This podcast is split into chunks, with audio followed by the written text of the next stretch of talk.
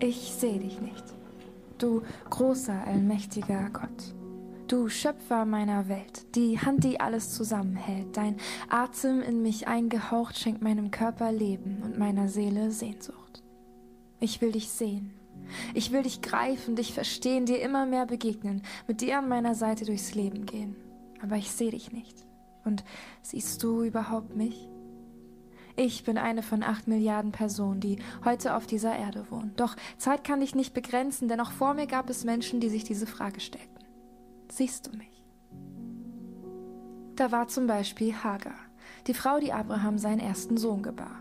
Doch sie war nur die Sklavin und Abrahams Frau wollte sie nicht mehr bei sich haben, denn sie gebar nicht das von Gott versprochene Kind. Den Fehler der anderen musste sie ausbaden. Den Druck konnte sie nicht mehr ertragen, also floh sie in die Wüste, wo keiner sie finden konnte. Da begegnete ihr der Engel des Herrn, gab ihr seinen Segen und ermutigte sie, zurückzukehren. Und Hagar begreift, dass Gott sie sah, die ganze Zeit. David, der jüngste von acht Brüdern, der Schafhüter, von seinem Vater auf den Feldern zurückgelassen, als Samuel Sauls Thronfolger suchte. Auf den ersten Blick unscheinbar und gewöhnlich, doch David war der von Gott gesalbte König. Was sein Vater auf Erden übersah, sah sein Vater am Himmel schon lange. Zachäus, Steuereintreiber. Körperlich gesehen ein ganz schön kleiner, doch erfolgreich in dem, was er tat. Nur war man als Zöllner nicht gerade beliebt, vielmehr verachtet und verstoßen aus Prinzip, weil man das Geld der Juden an die Römer weitergibt. Als Jesus in Jericho war, wollte Zachäus zu ihm. Er kletterte auf einen Feigenbaum, um besser zu sehen, und stellte fest, Jesus hatte ihn zuerst gesehen. Was die anderen über Zachäus sagten, kümmerte ihn nicht. Also tat er das, was jeder Pharisäer hasst, und ließ sich einladen. Bei einem Sünder zu Gast. Nathanael, ein Skeptiker, überzeugt, dass aus Nazareth noch nie was Gutes kam. Doch als er Jesus gegenüberstand, sprengte dieser eine Satz seinen Verstand. Als du unter dem Feigenbaum warst, sah ich dich. Was genau durch seinen Kopf ging, wissen wir nicht. Doch wir wissen, er war der Erste, der Jesus als den Sohn Gottes erkannte, weil Jesus wohl seine Gedanken und sein Herz kannte, noch bevor Nathanael ihm seinen Namen nannte. Der Blick in die Bibel zeigt, diese Geschichten sind kein Einzelfall. Wie David im Psalm 139 schreibt, du formtest mich in meinem Mutterleib. Du sahst mich längst, als ich noch nicht war. In deinem Buch stand schon jedes Jahr, niemand sonst kennt mich so wie du. Niemand sonst sieht mich so wie du.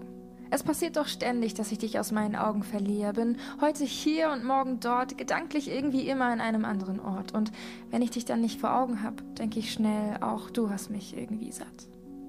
Dabei könnte ich damit nicht ferner von der Realität sein. Für dich war nämlich kein Weg zu weit, um mir zu zeigen, wie sehr du mich im Blick hast. Dein größter Wunsch ist es, mir nah zu sein. Du sagst, du lässt mich niemals allein. Und ich glaube dir weil ich begreife, dass es dafür einen Preis gab, den du mehr als bereit warst zu zahlen. Du hast uns deinen einzigen Sohn gegeben, ließ ihn eine Weile bei uns auf der Erde leben und schließlich ging er für uns ans Kreuz, makellos und sündenfrei, so wie es sich zu der Zeit gehörte, dass ein Opfer, das man dir darbringt, sei. Und als er dann dort hing, wandtest du dein Gesicht von ihm, weil er stellvertretend für mich meine Sünde und Schuld auf sich lud, denn das ist das Einzige, was mich von dir trennt. Ich bin schlecht und du bist gut. Nur durch dich bin ich jemals genug. Du hast dich von Jesus am Kreuz abgewandt, damit du es nie wieder tun musst. Damit es keinen Grund mehr gibt, dass du mir nicht nah sein kannst. Denn meine Sünde ist begraben im tiefen Meer und zwischen uns beiden steht nichts mehr. Nur noch deine Liebe und dein Versprechen, niemals deinen Blick von mir zu wenden. Ich weiß, du bist bei mir, ob ich gehe oder falle. Also habe ich mich entschieden, in einer Welt des Sehen und Gesehenwerdens meinen Blick nur auf dich zu richten. Von heute an nur noch Jesus. Ich lasse dich nie mehr los, denn du allein bist der Gott, der mich sieht, niemals aufgibt und dessen Gnade immer siegt. Und einem Gott, der alles gab, um mir nah zu sein, dem will auch ich mein ganzes Leben geben.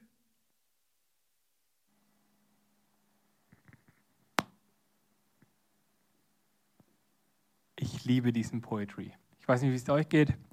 Ich habe den vor, ich glaube vor zwei, drei Wochen oder so, habe ich den das erste Mal gehört und hat mich total bewegt.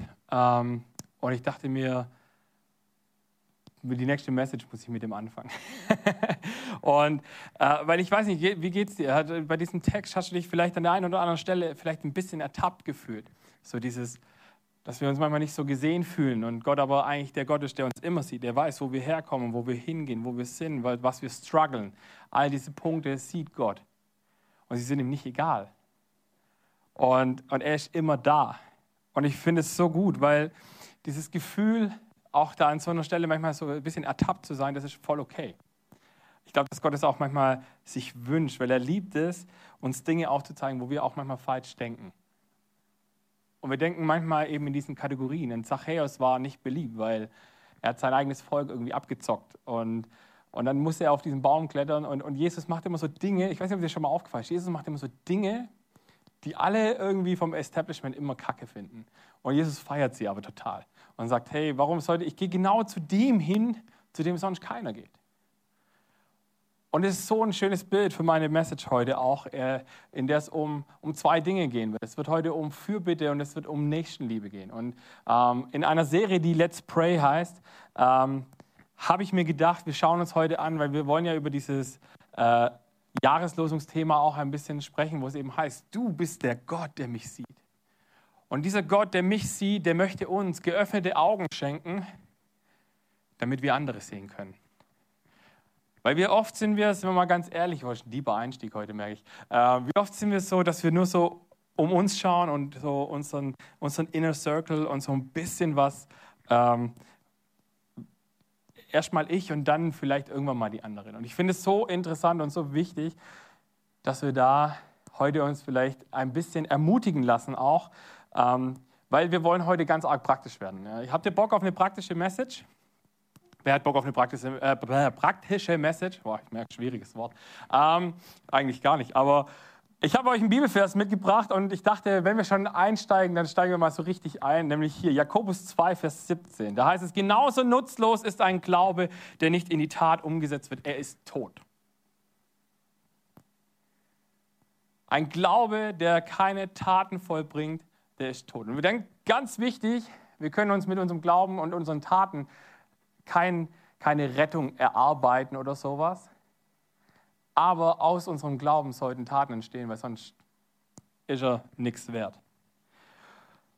Und ich finde es so wichtig, wir können mit Taten unsere Errettung nicht arbeiten, aber wir können durch unsere Taten zeigen, dass wir an jemanden glauben, der uns befreit hat und der uns ermutigt, von uns wegzuschauen und zu anderen hinzuschauen und einen Unterschied in diesem Leben zu machen. Das ist Hingabe. Das ist das, wo wir sagen, auch als Kirche, Hingabe, wir wollen, im, der, äh, wir wollen der Gesellschaft im Alltag dienen als Kirche. Und das ist so ein wichtiger Wert, weil wenn wir uns nur sonntags hier treffen und wir haben irgendwie so einen Kuschelclub, wo alles nett ist und wir drehen uns nur so um uns selber, dann haben wir irgendwie das Evangelium verpasst, glaube ich. Weil darum geht es am Ende des Tages nämlich nicht. Aber genauso wichtig ist, dass wir durch Dienen und, und durch liebevolle Taten unsere Beziehung zu Jesus aber auch nicht ersetzen können. Also wir können jetzt auch nicht sagen, wir sind super überengagierte Christen, in Anführungszeichen, die super viel machen und auch sehr viele soziale Dinge vielleicht machen, aber trotzdem unsere persönliche Beziehung mit Jesus vernachlässigen, das funktioniert auch nicht, weil dann brennen wir ganz, ganz schnell aus. Und Jakobus schreibt diesen Text ähm, oder diesen Vers in einem Kontext, wo es eigentlich darum geht, dass er sagt, nur gute Worte helfen nichts. Also wenn zu dir jemand kommt mit einer Not und sagt, hey, keine Ahnung, ich habe kein Geld, um mir Lebensmittel zu kaufen, dann bringt es halt wenig, wenn du sagst, ja, okay, ich, ich bete für dich. Halleluja. Der Herr wird dir schon was schenken.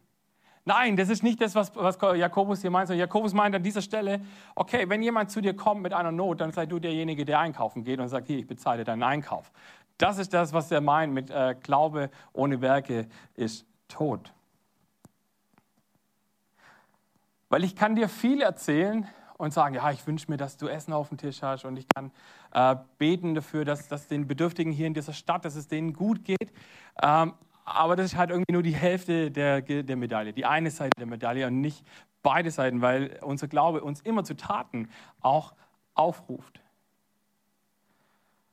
Und ein Glaube, der gelebt wird durch Taten, das ist immer ein Dienen und ein Liebe zeigen von diesem lebendigen Gott an dem, was er seinen Menschen gerne geben möchte. Und ähm, ich habe euch einen, einen, zweiten Bibelvers mitgebracht, Römer 15, Vers 2. Da heißt es, jeder von uns soll das Wohl des anderen im Blick haben und so leben, dass er ihn zum Guten ermutigt und im Glauben stärkt. Und im Glauben stärken heißt nicht, dass wir uns gegenseitig die ganze Zeit Honig ums Maul schmieren müssen und sagen, ah, alles, was du machst, ist super und hey, oh, richtig gut. Sondern im Glauben ermutigen oder zum richtigen Glauben ermutigen heißt auch zu sagen, hey, du bist gerade auf einem Weg, der ist nicht konform mit dem, was wir glauben. Du bist unterwegs auf einem Weg, der hat keine geistliche Frucht der ist selbstsüchtig, der ist, äh, der, äh, im, im Galaterbrief, äh, Kapitel 5, gibt es ab Vers 19, äh, zählt, äh, äh, zählt Paulus, ist das, ist das Paulus? Es ist Paulus, ja, in den Galater. Ähm, Im Galaterbrief 5, 19 und folgende fängt Paulus an aufzuzählen, was denn die Früchte des Leibes sind und was die Früchte des Geistes auch sind. Und wo er sagt, wir müssen schauen, dass unser Leben, wenn wir mit Jesus verbunden sind, am Weinstock dran sind, dann wird unser Leben Früchte des Glaubens haben. Das sind so Sachen wie Liebe, Geduld und Sanftmut und Langmut und Selbstbeherrschung und lauter so Sachen. Das sind die guten Sachen. Die anderen Sachen, die er aufzählt, sind äh, Trunksucht und Neid und Hass und äh, all diese Punkte. Ihr könnt es nachlesen. Super interessante Bibelstelle. Ähm, aber der Schlüssel also wir können, wir, unsere Aufgabe als Christen ist es natürlich, ermutiger zu sein, aber halt nicht nur ermutigend zu sagen, hey, ja, ich, ich rede dir immer nur gute Sachen zu, sondern manchmal auch zu sagen, hey, das ist ein Weg, du kannst den gehen, aber der hat Konsequenzen. Und sei dir dessen bewusst. Und ich glaube, dass ein Gott im Himmel da ist, der sagt, geh nicht jeden Weg, von dem du denkst, dass es der richtige ist. Geh nicht jeden Weg, von dem du denkst, dass er dir Glück bringt. Weil meistens ist es wie so ein kleiner Kick, wo du sagst, hey, jetzt fühle ich mich gerade richtig gut. Und irgendwann bist du auf einem, äh, auf einem Pfad, wo du merkst, hey, das ist so viel Zerstörung, das da gerade passiert, einfach nur, weil ich gerade selbstsüchtig das gemacht habe, was ich gedacht habe, was mir gut tut. Und eben nicht darauf geachtet habe, hat es eine, eine gute Frucht, ähm, die anderen Menschen vielleicht auch wieder zum Segen werden kann. Und der Schlüssel damit wir auch Ermahner sein können im Reich Gottes, was ein ganz wichtiger Job für uns auch ist, ist unsere Herzenshaltung. Ich mache immer einen Unterschied zwischen Kritik und Feedback. Eigentlich ist es ziemlich dasselbe, aber für mich hat es den Unterschied. Kritik ist so, ich hau mal drauf und ich sage dir, was ich alles scheiße an dir finde. Ähm, und Feedback ist für mich so ein, hey, mir ist da was aufgefallen und ich bin mir nicht sicher, ob ich das richtig verstanden habe. Das habe ich wahrgenommen und vielleicht solltest du es auf diese oder andere Weise mal ausprobieren, weil es aus meiner Perspektive vielleicht besser wäre. Man kann in beiden Fällen sagen, das, was du gerade machst, finde ich nicht gut. Aber das eine ist hartherzig und du sagst einfach, jetzt wirke ich dir mal eine rein. Und das andere ist, hey, ich begegne dir mit mit einer Liebe, weil ich will dich nicht, ich will dich nicht einfach niedermachen, sondern ich will, dass du aufblühen kannst. Ich will, dass du vorwärts kommst in deinem Leben. Und ich habe mir gedacht, ich habe einen, einen Punkt mitgebracht heute, den habe ich genannt, der Schlüssel, um andere zu sehen. Der Schlüssel, um andere zu sehen. Der Glaube an Jesus hat Menschen immer wieder ermutigt, weg von sich zu schauen. Also zum Beispiel, das Rote Kreuz ist entstanden aus Menschen, die an Jesus geglaubt haben, die gesagt haben, wir müssen da einen Unterschied machen. Ähm, ich weiß nicht, ob ihr diese Sendung äh, Charité kennt, äh, schon ein paar Tage alt. Ähm, da, da, da, wird dann auch erzählt, wie quasi ganz viele so diese Schwestern, diese Diakonissen, äh, dass sie eigentlich aus dem Glaubensding raus so diese ganzen Krankenschwestergeschichte auch ähm, ähm gestartet haben. Oder äh, Menschen wie Mutter Teresa waren angetrieben durch ihren Glauben an Gott zu sagen, ich muss äh, an, oder ich, was heißt ich muss, ich möchte anderen Menschen Gutes tun. Ich möchte, dass sie ein besseres Leben haben, wie ich es vielleicht hatte. Oder auch ganz berühmt Corrie ten Boom, ähm, kennen wahrscheinlich ganz viele, war eine Frau, die hat im Zweiten Weltkrieg ganz viele äh, Menschen vor dem Tod gerettet, indem sie sich selber in, in Lebensgefahr begeben hat, weil sie Menschen bei sich aufgenommen hat, Menschen bei sich versteckt hat und die hat krasse Sachen erlebt und hat gesagt, hey, ich kann nicht mit meinem Glauben unterwegs sein und nur nach mir gucken. Ich kann nicht mit Jesus unterwegs sein und irgendwie sagen, Hauptsache mir geht's gut. Und das sind mal nur so ein paar Beispiele. Wahrscheinlich könnte man die nächsten zwei Stunden irgendwelche Beispiele aufzählen von Menschen, die inspiriert sind ähm, durch ihren Glauben an Jesus, dass sie einen Unterschied in dieser Welt machen wollen. Und ich will das, dass wir das als Kirche eigentlich auch sind. Und jetzt kommen wir zum Punkt, vielleicht kennst du diesen Gedanken, Menschen können, Menschen können manchmal ganz schön anstrengend sein. Wer hat es schon mal erlebt, ähm, dass Menschen anstrengend sind? Ja, danke für eure Ehrlichkeit. Ähm, und ich denke mir ganz oft, super oft haben sie meine Liebe gar nicht verdient. Also ich denke mir das so oft, denke ich mir so, vor allem als Pastor, du bist immer da und du bist irgendwie oft der Prügelknabe für alle und du denkst dir so, haut, ja genau, haut nur drauf, er hat ja ein dickes Kreuz. Ähm, und du denkst dir manchmal so, hey, voll okay, dass du das machst, aber es fühlt sich nicht so schön an. Aber ich muss immer zurücklieben. Wenn ich einmal was zurückmachen würde, dann wäre immer, ja, der böse Pastor, der hat böse, böse. Und ich, ich denke mir so, ja, doch, aber manchmal fühlt man sich einfach so. Und, ähm, oder vielleicht denkst du dir, ja, okay, ja, anderen dienen ist ja schon cool, aber mein Wochenplan, der ist so voll. Ich muss jeden Tag acht Stunden arbeiten, dann habe ich noch einen Haushalt und ich habe gar keine Zeit, anderen liebevoll zu sein. Kennt ihr das? Ah, sehr gut.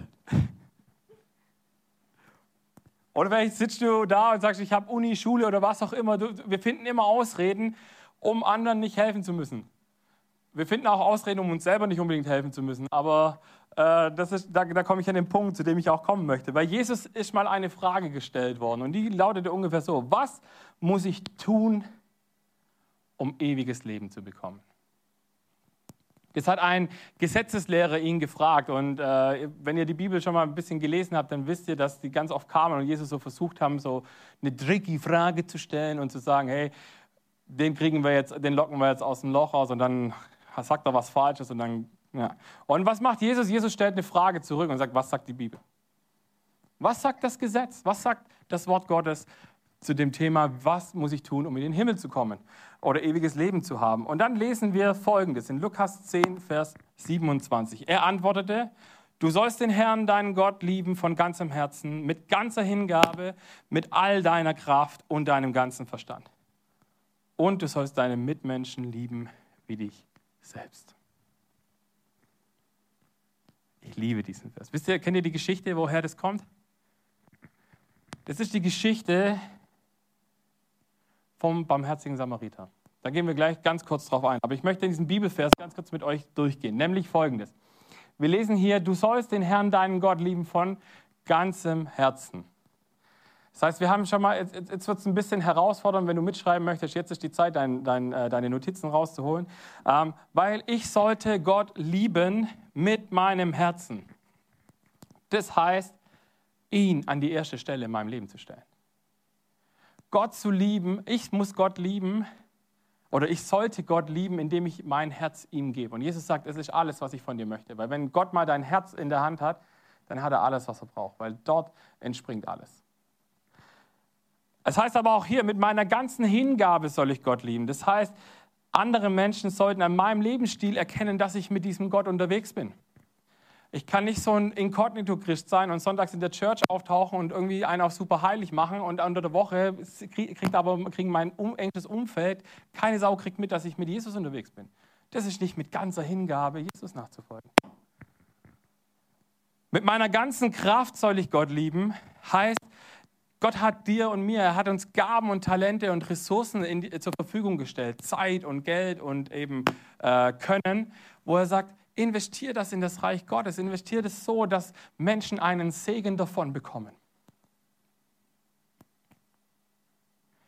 Und ganz wichtig, mit meinem ganzen Verstand soll ich Gott lieben. Und es ist so ein bisschen tricky manchmal, weil wir sind ja, also es ist ganz oft so, ich kenne ganz viele Christen, die tun sich schwer, Gott mit ihrem Verstand zu lieben, weil das macht man ja nicht. Man glaubt ja an Gott, man muss ihn ja nicht verstehen. Und hier sagt die Bibel aber, hey, Gott hat uns einen Verstand gegeben. Gott hat uns einen Kopf gegeben und wir dürfen uns Gedanken machen. Es fallen uns so viele Dinge vor die Füße. Und wenn ich jetzt als Pastor ähm, überlege, was ich alles für Möglichkeiten habe, wie wir in dieser Stadt einen Unterschied machen können, du musst manchmal ein bisschen sortieren und sagen, okay, ich habe zehn Angebote, aber ich kann halt einfach nur zwei machen, weil ich nicht mehr Manpower habe. Und dann muss ich überlegen, okay, was für Gaben hat Gott mir gegeben und mit welchen Gaben kann ich dann wirklich diesen Unterschied machen?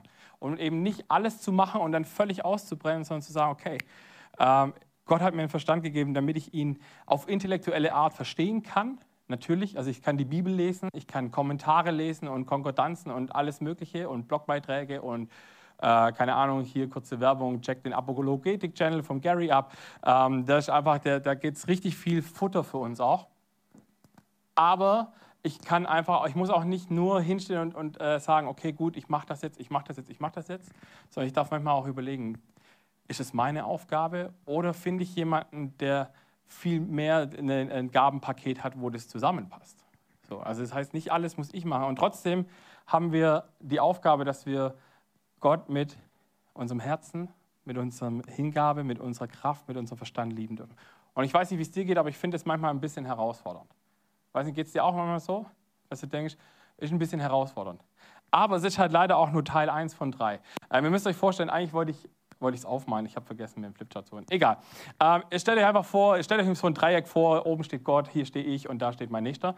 Ähm, und dieser erste Punkt ist, meine Liebe geht hier hoch, weil die Liebe von Gott zu mir, die ist da. Und wenn ich nach oben liebe, das ist ein ganz wichtiger Punkt, weil hier heißt es, meine Liebe, ich muss lieben, und das ist wichtig, ich muss lieben, und hier kommen wir zum schwierigsten Punkt, denn wir sind mit anderen ganz oft viel gnädiger wie mit uns selber. Ich weiß nicht, ob du das kennst. Aber wenn ich mich nicht liebe, und das heißt hier, du sollst deinen Mitmenschen lieben wie dich selber. Wenn du dich selber nicht lieben kannst, erwarte nicht, dass du Liebe hast für andere. Wenn du dich selber nicht annehmen kannst, wie du bist, erwarte nicht, dass du andere annehmen kannst. Weil das ist alles nur Geplänkel, irgendwelche Worte, die keine Kraft haben. Und es ist so wichtig und ich merke das immer mehr, ähm, seit, seit dem Ende des Jahres gehe geh ich immer wieder mit diesem Thema der Selbstvergebung um und merke, wie ganz viele Menschen einen, einen riesen Kampf damit haben, sich selber zu vergeben. Und wir sind dann aber manchmal so geistlich und floskelig unterwegs und sagen, ja, ich vergebe dir. Und, und ich habe dir vergeben. Und dann merkst du aber plötzlich irgendwann, passiert vielleicht wieder irgendeine Nummer mit der gleichen Person und dann bist du dann doch wieder an dem Punkt, wo du sagst, hey, boah, das hast du schon mal so gemacht. Und vergeben heißt eigentlich zu sagen, das existiert nicht mehr. Die Bibel sogar, geht sogar so weit im Alten Testament, dass es als Sünde bezeichnet, wenn wir vergebene Dinge wieder hoch. Und jetzt gehe ich an einen Punkt, der ist vielleicht richtig tricky. Weil ich gehe so weit, ich, ich gehe davon aus, denken wir diesen Gedanken mal konsequent zu Ende. Wenn ich mir selber nicht vergeben kann, wieso sollte ich, äh, wieso sollte ich die Vergebung von jemand anderem annehmen können? Wenn jemand zu mir sagt, ich vergebe dir für was auch immer, aber du selber vergibst dir nicht. Und jetzt gehen wir noch einen Schritt weiter. Wie sehr willst du das Geschenk von Jesus annehmen können, der, der dir vergeben hat und der ans Kreuz gegangen ist für dich, wenn du dich selber nicht annehmen kannst? Wie, was für eine Kraft sollte denn das Geschenk von Jesus haben, wenn du dir nicht selber vergeben kannst? Dann ist es wie ein Geschenk, das vor dir steht, das sieht super aus und du freust dich vielleicht drüber, aber am Ende des Tages steht es einfach vor dir und du packst es nicht aus. Weil was machst du mit diesem Geschenk, wenn du, wenn du sagst, ich, ich, das geht nicht? Deswegen müssen wir anfangen und lernen, dass wir uns selber vergeben dürfen. Nicht inflationär und irgendwie sagen, okay, jetzt baue ich hier mal ein bisschen Scheiße und dann sage ich, oh, okay, ich vergebe mir, alles cool. Sondern bei Vergebung ist immer wichtig, dass Reue dabei ist, zu sagen, ich habe da einen Fehler gemacht und ich möchte das nicht mehr tun. Wir stolpern dann zwar trotzdem ab und zu mal noch über das gleiche Thema, aber, aber die Herzenshaltung ist eine andere.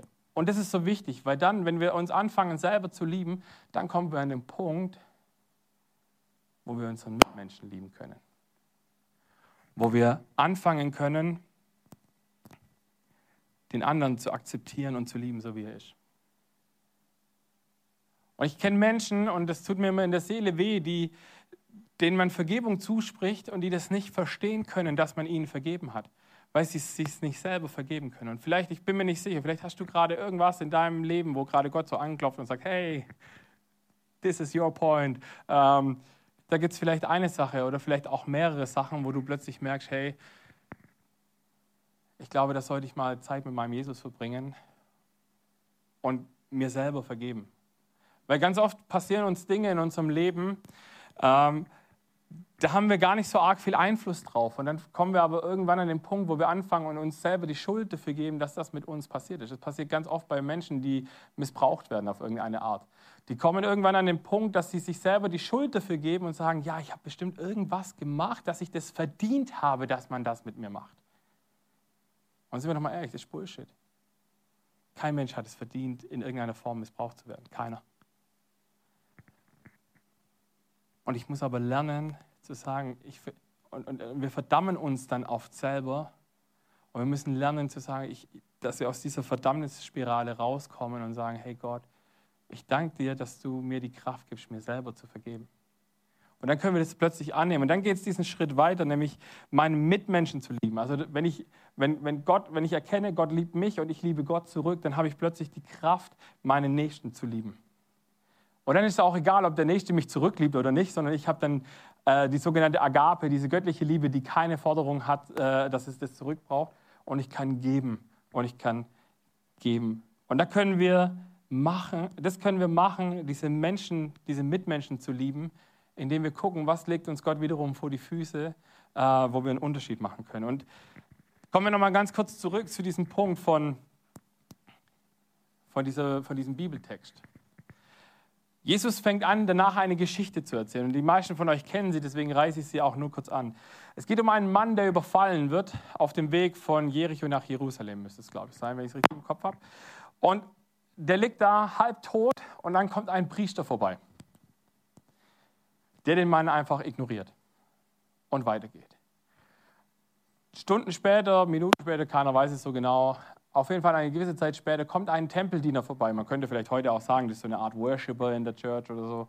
Ähm, und der guckt sich den Typ an, der da liegt und denkt sich, ah ja, nee, kein Bock, ich mal, ciao. Und dann kommt dieser Dritte vorbei, dieser Samariter, der dann sagt, hey, oh, ich habe Mitleid mit diesem Mann und der packt ihn auf seinen Esel drauf und, und er geht mit ihm ins nächste Dorf und er sagt zu diesem Mann, pfleg du ihn gesund, ich gebe dir hier mal ein bisschen Kohle und ich komme in ein paar Tagen wieder. Wenn es nicht gereicht hat, sagen wir, wie viel ich drauflegen muss, dann zahle ich das vollends fertig.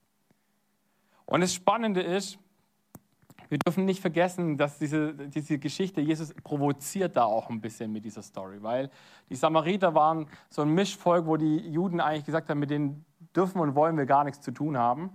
Und das ausgerechnet ein, also so, das ist wieder dieser Moment, wo dieser Jude hätte eigentlich hinstehen können und hätte sagen können, ja, verreck doch, ist mir egal, du würdest mich auch liegen lassen. Und genau der steht aber hin und sagt, ich mache den Unterschied. Ich gehe los und ich helfe dieser Person. Und, und das Krasse ist, dieser Gesetzeslehrer, er sieht diesen Nation, er, äh, er, sieht, er fragt dann ja auch, diese, äh, bevor Jesus diese Frage stellt oder, oder diese Geschichte erzählt, fragt er ihn, ja, wer ist denn eigentlich mein Nächster? Und ich finde es so spannend, weil der, dieser Gesetzeslehrer, er sieht diesen, diesen verwundeten Mann in dieser Geschichte einfach als Thema, wo man drüber, drüber reden kann. Ich weiß nicht, das kennst du vielleicht auch. Es gibt so viele Dinge, die man tun kann und wir verbringen auch so viel Zeit, einfach nur drüber zu reden. So, ja, man könnte hier was helfen, man könnte da was helfen, hier könnte man eine Aktion machen. Hey, das hört sich eigentlich auch voll cool an. Hast du schon mal erlebt, dass du in so einem Gremium saßt? Ich zu oft. Ähm, die Banditen haben diesen Mann gesehen als eine Person, die, äh, die ich aus, äh, aus, äh, ausradieren, sage ich schon, nee, äh, die ich ausbeuten kann, die ich einfach, weil sie haben ihm alles weggenommen, was er hatte. Und der Priester sieht in ihm ein zu vermeidendes Problem. Er sagt halt, was ich nicht sehe, interessiert mich nicht. Ich gehe mal, ciao. Ähm, und der Tempeldiener findet ihn ein, als ein, oder, oder entdeckt ihn als ein Objekt der Neugier. Guckt mal hin und guckt sich an und sagt, oh, was ist da los? Hm, okay, dir geht es nicht so gut, ja, hm, schade für dich, ciao. Ähm, und geht wieder. Und nur der Samariter kommt und, und behandelt diesen Menschen, der da liegt, halbtot, blutend wahrscheinlich und in seinem Dreck und wahrscheinlich äh, nicht so schön aussehen und sagt, ich behandle dich wie einen liebevollen und liebeswerten Menschen. Und wir können da drei Prinzipien raus lernen aus dieser Geschichte. Nämlich Punkt 1. Fehlende Liebe ist oft leicht zu rechtfertigen, obwohl sie niemals richtig ist. Wir haben so schnell Ausreden, wo wir sagen können, ja, ich habe gerade keine Zeit dafür. Ja, ich laufe an jemandem vorbei in der Stadt und ich, und ich sage das zu mir selber. Also ich bin da keinesfalls heiliger wie alle anderen, äh, wo ich mir denke, yo, ich könnte da jetzt einen Euro reinwerfen und dann denke ich mir, ja, wer weiß aber, ob er vielleicht zu so einer äh, Zockermafia da gehört, ja, und dann landet das Geld wieder gar nicht da, wo es hin muss. Ähm, und wir finden es so schnell, und unser Nachbar ist jeder, der in Not ist. Unser Nächster ist jeder, der in Not ist. Unabhängig von seiner Herkunft, unabhängig von seinem Glauben, unabhängig von seinem sozialen Hintergrund. Jesus sagt auch, wir sollen denen dienen, die es uns nicht zurückgeben können, weil was ist das für ein Dienst, wenn wir was zurückbekommen da davon? Also wenn ich jemanden zum Essen einlade, in der Hoffnung, dass der mich auch wieder zum Essen einlädt, ja, dann habe ich, ja, hab ich ja nicht gedient. Dann habe ich irgendwas ausgetauscht. Und das Dritte ist, Liebe bedeutet Handeln, um die Bedürfnisse der Person zu befriedigen. Liebe hat immer was von Ich will wissen, wie es dir geht. Ich will wissen, was du brauchst. Und ich will wissen, wie ich dir helfen kann, das, äh, dieses Bedürfnis zu erfüllen. Und wo auch immer wir leben und vor allem hier in dieser Stadt gibt es ganz viele Menschen, die, ähm, die bedürftig sind. Wir haben in Heilbronn haben wir eine riesige Obdachlosen-Community und, und wo ich sage, hey, und da wollen wir, da wollen wir unterstützen. Und sind wir mal ehrlich, es gibt keinen triftigen Grund, es nicht zu tun. Es gibt keinen. Also ich, ich habe mich wirklich hingesetzt und habe mir überlegt, was für Gründe könnte ich aufzählen, um zu sagen, ja, nee, machen wir nicht. Haben wir keine Zeit für, haben wir was Besseres zu tun. Ähm, gibt es nicht. Und deswegen habe ich mir gedacht, wie können wir anderen dienen? Und diese Frage ist ganz wichtig, weil wir haben es vorhin gehört, Glaube ohne Werke, ohne Taten der Liebe ist nutzlos. Und aus unserer Liebe zu Gott entstehen diese Taten, die anderen Menschen Gottes Liebe offenbaren sollen. Das ist der einzige Clou, warum wir, warum wir anderen Menschen dienen sollen. Nicht, damit die kommen und uns auf die Schulter klopfen und sagen, Mensch, Sven, das hast du aber gut gemacht, danke, dass du das gemacht hast. Nein, nicht deswegen, sondern dass sie erkennen. In, in, in Matthäus 5 heißt es, dass, wir, äh, dass die Menschen an unserem Lebensstil das Licht Gottes erkennen sollen und dass sie anfangen sollen, den Vater zu preisen, weil sie, weil sie es an uns sehen, wie wir mit Jesus unterwegs sind. Dafür sind wir unterwegs. Und Paulus ähm, beschreibt es im ersten Korintherbrief folgendermaßen, äh, Kapitel 10, 24. Denkt bei allem, was ihr tut, nicht nur an euch, denkt vor allem an die anderen und daran, was für sie gut ist. Das ist ein Tenor, den ich in der Bibel immer wieder finde und immer wieder sehe, dass die Bibel an ganz vielen Stellen sagt, schau nicht zuerst nach dir, schau nach dem anderen. Achtet einander höher als, als dich selber. Und das wollen wir als Kirche auch ganz praktisch machen. Und ich will euch heute zwei Projekte mal vorstellen, ähm, die wir machen werden. Äh, ich habe es vor zwei Wochen schon mal angekündigt, auch nochmal kurze äh, Info oben an der Kaffeebar könnt ihr unseren Jahreskalender mitnehmen, wenn es euch interessiert, was wir das ganze Jahr über so machen. Die erste Aktion, die wir tun, ist, dass wir die Barber Angels wieder eingeladen haben. Ich weiß nicht, wer von euch die Barber Angels kennt. Ähm, das sind ehrenamtliche Friseure, die quasi ihren, ihren Sonntag oder Montag, äh, wo die normalerweise frei haben, äh, opfern und in Städte fahren und äh, Obdachlosen und Bedürftigen dienen, indem sie ihnen Haare und Bärte schneiden. Das sind jetzt in erster Linie gar nicht unbedingt äh, Christen, die das machen, sondern einfach Menschen, die, die äh, was Soziales machen wollen und mit ihrer Gabe, die sie haben, das tun. Und ich finde es mega cool, dass wir es als Kirche auf der Welle mitreiten können und sagen können, wir machen einen Unterschied in dieser Stadt, indem wir die zu uns einladen und indem wir Connections, die wir in der Zwischenzeit haben, auch äh, nutzen können und sagen, wir laden all diese bedürftigen und obdachlosen Menschen ein, dass sie hierher kommen können, hier die Haare geschnitten bekommen und ich kann euch nur ein Beispiel erzählen. Als wir, das, äh, wir haben das schon mal gemacht. Und da war ein Mann und ich habe den gesehen und der sah total fertig aus. Wirklich. Der war richtig, äh, also der war zum einen natürlich unheimlich runtergekommen, aber der hatte so eine unendliche Traurigkeit in seinen Augen. Und ich habe den gesehen und ich, ich, ich war ein bisschen wie so gelähmt. Ich wusste, ich habe keine Ahnung gehabt, was ich dem jetzt sagen soll. Ich wollte halt auch jetzt nicht so floskelmäßig kommen, ja, hey, also gut. So, hilft ihm ja nicht wirklich in dem Moment. So, vielleicht schon auch, also freundliche Worte sind immer gut, aber, aber ich hatte nicht den Eindruck, dass wenn ich das jetzt sage, dass er mir das A abkauft und B, dass es ihm gut tut. Und 20 Minuten später steht der gleiche Mann vor mir und ich habe ihn nicht mehr erkannt, weil er die Haare geschnitten hatte und den Bart frisiert bekommen hatte. Aber ich hab, das, das habe ich irgendwann habe ich geschnallt, oh, ich glaube, das ist der. Aber warum ich ihn wirklich nicht mehr erkannt habe, war, weil seine, seine Ausstrahlung eine andere war. Der hat auf einmal gestrahlt. Der war glücklich. Der, war, der hat sich so sehr geliebt gefühlt. Und er kam und, und kommt zu mir und, und, und fängt an, mich in den Arm zu nehmen und, und sich bei mir zu bedanken, dass er diesen Haarschnitt bekommen hat. Ich habe gesagt, ich, ich habe gar nichts gemacht. Jemand anders hat dir die Haare geschnitten. Ich stehe hier eigentlich nur rum als Repräsentant und tue so dekomäßig, dass ich halt gut aussehe. Aber hey, ähm, mehr habe ich nicht gemacht. Und dann wollte der unbedingt ein Foto mit mir machen und hat sich dann mit mir fotografieren lassen. Ich habe keine Ahnung, ob er das Foto jetzt irgendwo hat, aber, aber das ist eine Geschichte, die ist jetzt, 2019 war das, also die ist jetzt drei Jahre her und ich habe sie immer noch so präsent und das war eine Person.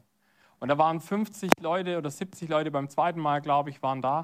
Und es war so schön, das zu sehen. Und wir haben gesagt, wir möchten als Kirche, Hingabe ist ein Wert dieser Kirche, wo wir sagen, wir möchten der Gesellschaft dienen, im Alltag. Und wie machen wir das noch? Das ist die zweite Aktion, die ich euch vorstellen möchte. Nämlich, ihr habt vielleicht oben, wenn ihr hochkommt, seht ihr das auch.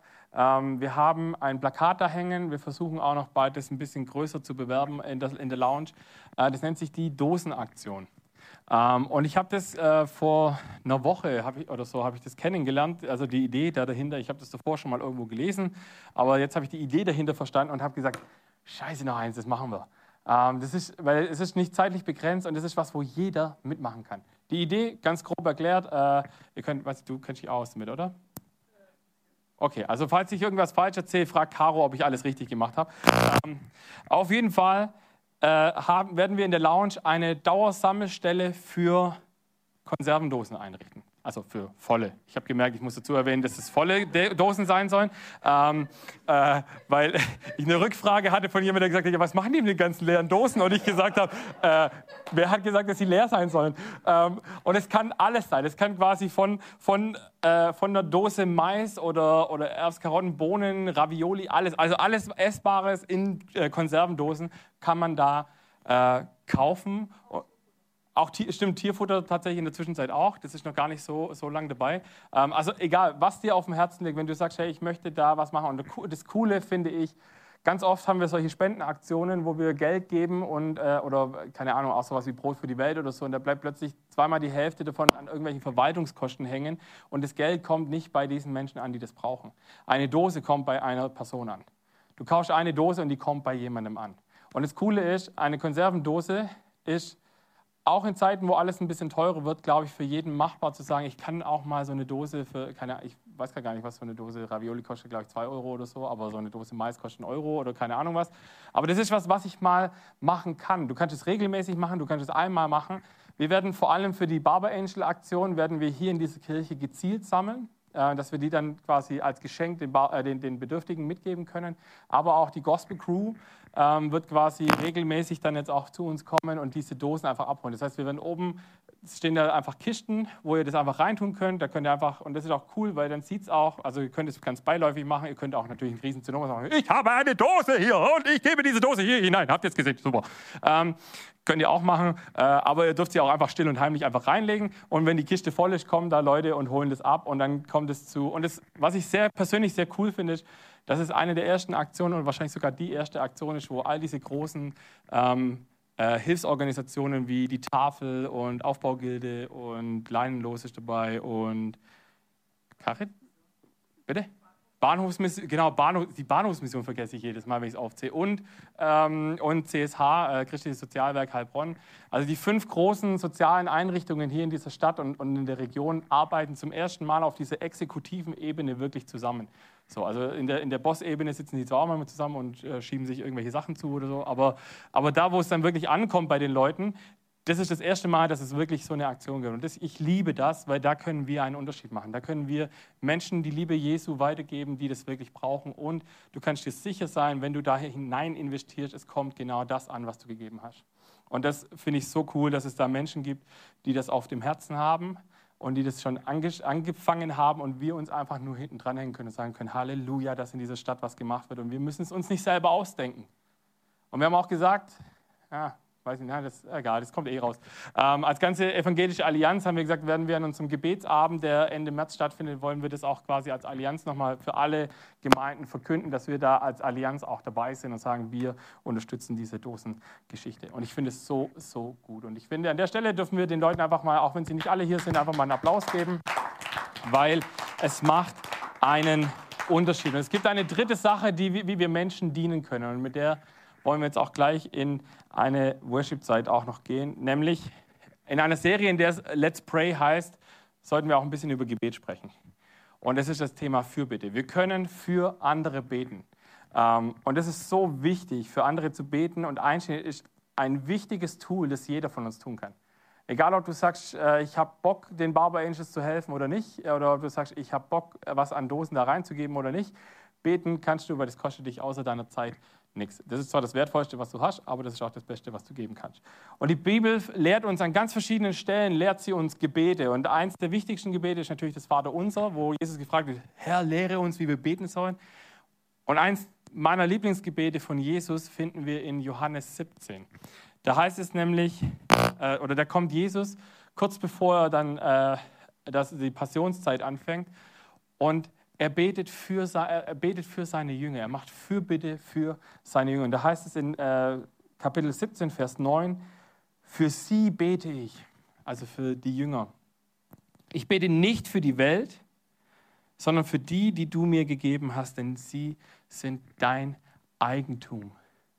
Jesus kommt und sagt, hey, die Welt ist herausfordernd. Wir, werden, wir haben so viel Stress, wir haben so viele herausfordernde Momente, wir haben Dinge in unserem Leben, die uns angreifen und die uns attackieren und wo wir manchmal nicht verstehen, warum das so ist. Die Bibel sagt, wir kämpfen nicht gegen Menschen, sondern wir kämpfen gegen Mächte und äh, Gewalten in der Finsternis und Mindsets auch, die wir einreißen müssen im Namen von Jesus. Das heißt, wenn Menschen dich annerven und, und, und, und, und blöd zu dir sind, dann hat es normalerweise nicht unbedingt was mit der Person zu tun, sondern was mit ihrem Mindset. Und da können wir anfangen, für diese Menschen auch zu beten. Aber Jesus betet und sagt, in dieser Welt werdet ihr Bedrängnis haben. Ein Kapitel vorher sagt er, in der Welt werdet ihr Angst haben, aber seid gedroht oder habt Mut, sagt er, weil ich habe die Welt überwunden. Und dann betet er für seine Jünger und sagt, ich bete für euch, weil sie, ihr gehört, sobald wir sagen, Jesus, du bist der Chef in meinem Leben, gehört unser Leben Gott. Und wir sind sein Eigentum. Und deswegen darf er dann auch bestimmen, was gut für unser Leben ist und was nicht, auch wenn ich es manchmal vielleicht anders sehe. Und dann geht er aber noch einen Schritt weiter. Er betet nicht nur für seine Jünger, sondern er fängt an, im Verlauf dieses Gebets auch für andere zu beten. In äh, äh, Johannes 17, 20, 21 lesen wir. Ich bete aber nicht nur für sie, sondern auch für Menschen, für die Menschen, die auf ihr Wort hin an mich glauben werden. Ich bete darum, dass sie alle eins sind, sie in uns, so wie du, Vater, in mir bist und ich in dir bin. Dann wird die Welt glauben, dass du mich gesandt hast. Worum geht es Jesus am Ende? Es geht Jesus um Einheit. Dass Menschen, die mit Jesus unterwegs sind, dass sie sich nicht gegenseitig irgendwie anfangen zu bekämpfen oder sonstige Dinge, sondern es geht Jesus, dass wir in Einheit sind. Deswegen liebe ich das, dass wir in dieser Stadt angefangen haben, wirklich auf dieser Allianzebene so einen Unterschied zu machen, dass wir wirklich immer mehr zusammenarbeiten und wirklich gemeinsam Dinge machen. Und ich, und ich liebe das äh, zu sehen, was Gott da in deinem Leben, in meinem Leben, im Leben von ganz vielen Menschen ähm, tun möchte. Jesus sagt an, an anderer Stelle in, in Kapitel 13 im Johannesevangelium, sagt er, an der Liebe zueinander werden die Menschen erkennen, dass ihr meine Jünger seid. Und das ist einer meiner Lieblingsbibelverse, weil es ermahnt mich immer wieder aufs Neue hinzustehen, zu sagen, handle ich gerade liebevoll meinem Gegenüber? Menschen in der Church oder auch zurück, wie auch immer. Warum sind so viele Menschen, die Jesus nicht kennen, so abgeneigt, mit Jesus unterwegs sein zu wollen? Weil sein Bodenpersonal halt leider meistens einfach nicht cool ist. Wir, sind, wir gehen los und wir sagen, Jesus, sei du der Chef in meinem Leben und fangen dann aber an, irgendwie so kleine Grabenkämpfe miteinander zu kämpfen und, und uns auf, auf so einer theologischen Ebene plötzlich irgendwie auch anzu, anzufeinden und sagen, du glaubst nicht richtig und nur ich glaube richtig und bla. Und ich denke mir am Ende des Tages, Leute, es geht um Jesus. Im Himmel gibt es keine, gibt's keine Church-Zugehörigkeit mehr. Im Himmel gibt es Jesus und das ist alles, was wir brauchen. Amen. Und ich finde es so wichtig, weil weil das ist das, wo es am Ende darum geht, wo Jesus sagt, wir machen einen Unterschied, wenn wir in Einheit unterwegs sind. Und Einheit heißt nicht, dass ich alles gut finden muss, was du tust. Einheit heißt auch nicht, dass ich alles okay finden muss und sagen muss, ja, hast du super gemacht, bin ich total stolz auf dich jetzt gerade so. Das heißt es nicht. Einheit heißt aber manchmal auch die Arschbacken zusammenkneifen und sagen, finde ich jetzt vielleicht gerade nicht so cool, aber wir haben uns entschieden, diesen Weg zu gehen, also lass ihn uns gehen. Weil am Ende geht es darum, dass wir den Namen von Jesus groß machen. Und wir möchten das jetzt ganz aktiv diese Woche machen. Und ich, äh, wo, sind, wo, wo, sind denn die ähm, Dings? Ah, Lukas, okay, super. Lukas, jetzt kommt dein Job. Ähm, wir wollen zwei Dinge machen. Wir werden jetzt eine längere Worship-Zeit haben und ich lade dich ein, zwei Dinge zu tun. Punkt eins: Es wird gleich ein Eimer durch die Reihen gehen und da sind Zettel drin. Wir nennen das liebevoll nennen wir es einfach mal Liebe in Aktion. Ich finde es super. Liebe in Aktion hört sich gut an. Und da, kommt, da gibt es so Nächstenliebe-Kärtchen jetzt für dich. Das heißt, in dem Eimer ist ein Zettel drin und da stehen so ein paar coole Sachen drauf. Da steht zum Beispiel drauf, womit kannst du mir diese Woche eine Freude machen? Oder ich weiß nicht, nagel mich nicht auf den Wortlaut fest, aber ungefähr so steht es da drauf. Und da kannst du was ankreuzen. Da kannst du zum Beispiel ankreuzen, schreib mir eine WhatsApp, eine ermutigende. Schick mir einen Bibelvers. Lade mich auf eine Tasse Kaffee oder Tee ein. Mach mit mir einen Winterspaziergang. Oder schreib mir einen Brief oder eine Postkarte. Und du kannst es jetzt ankreuzen und dann wird der Eimer nachher nochmal durch die Runde gehen und äh, du kannst es wieder da reinwerfen und dann spielen wir Wichteln. Ihr kennt alle Wichteln? Jeder, der einen Zettel in diese, dann einen ausgefüllten Zettel da reinwirft, den möchte ich ermutigen, beim Rausgehen nachher einfach blind einen Zettel zu ziehen. Und dann die nächsten ein, zwei Wochen einfach zu nutzen, um zu sagen, ich möchte diese Person, die ich vielleicht kenne oder vielleicht auch nicht kenne, und das ist das Coole daran, wenn wir die Person nicht kennen, wir wissen ja, was wir jetzt Gutes tun können, dann können wir jemand Neues kennenlernen. Richtig cool. Und können Einheit und Gemeinschaft erleben und sagen, hey, wir möchten da einen Unterschied machen. Das ist das eine, das ist jetzt ganz für dich allein. So, super. Also fast für dich allein, weil jeder macht ja jedem was. Aber, und jetzt machen wir gleich was Cooles, nämlich an jedem Pfosten hier im Kino haben wir eine, eine Station, äh, wo, wofür bitte dran steht und drunter steht ein Punkt drauf, wofür du an dieser Station beten kannst. Ich möchte dich einladen, dass wir gleich zusammen aufstehen und dass du einfach durch den Raum gehst und dass du einen Unterschied machst, indem du einfach an jeder Station, wenn du möchtest, einfach mal vorbeigehst und guckst, okay, was kann ich da beten? Vielleicht beten. Da stehen so Sachen drauf wie, ich möchte beten für eine Person aus meinem Umfeld, die Jesus noch nicht kennt. Oder ich möchte beten für Bedürftige in dieser Stadt. Oder ich möchte beten für Erweckung in Stadt und Region. Oder ich möchte beten für, ich weiß gar nicht, für weiß ich gerade nicht, was ich aufgeschrieben habe. Ihr werdet sehen, wenn ihr da durchgeht.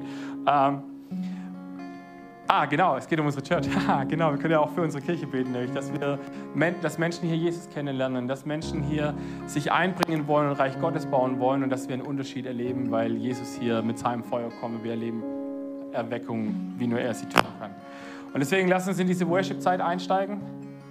Lasst uns beten und lasst uns diese Nächstenliebe-Aktion machen. Habt ihr da Bock drauf?